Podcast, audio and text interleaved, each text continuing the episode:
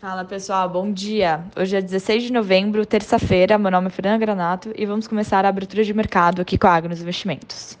Os futuros americanos estão oscilando nessa manhã, depois de os índices fecharem com leve baixa ontem e com um salto no rendimento dos títulos americanos. O de 10 anos chegou a 1,62% e o de 30 anos subiu mais de 2%. Ontem, o presidente dos Estados Unidos, Joe Biden, assinou o projeto de lei do pacote de infraestrutura de 1 trilhão de dólares e vai ser considerado o maior investimento federal em infraestrutura em mais de 10 anos.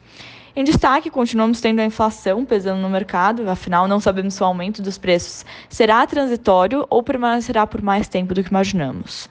Hoje ficamos à espera de números de vendas no varejo e produção industrial dos Estados Unidos, que sai esta manhã.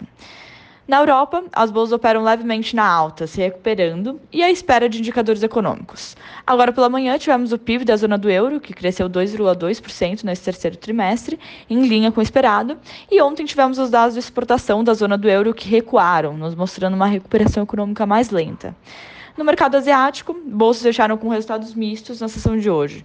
A atenção ficou para a reunião virtual entre o presidente dos Estados Unidos e da China, em meio a tensões sobre o comércio e tecnologia. Mas a reunião pareceu ser positiva, com as duas figuras se comprometendo a diminuir qualquer tensão ou desentendimento.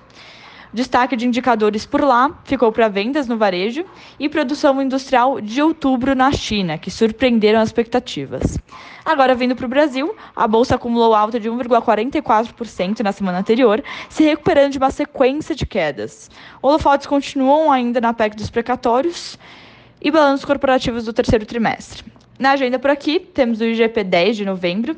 O IGP-10 basicamente calcula os preços ao produtor, consumidor e na construção civil entre o dia 11 do mês anterior até o dia 10 do mês atual. E também veremos as revisões do relatório Focus do Banco Central. Fico por aqui e um excelente dia para todos.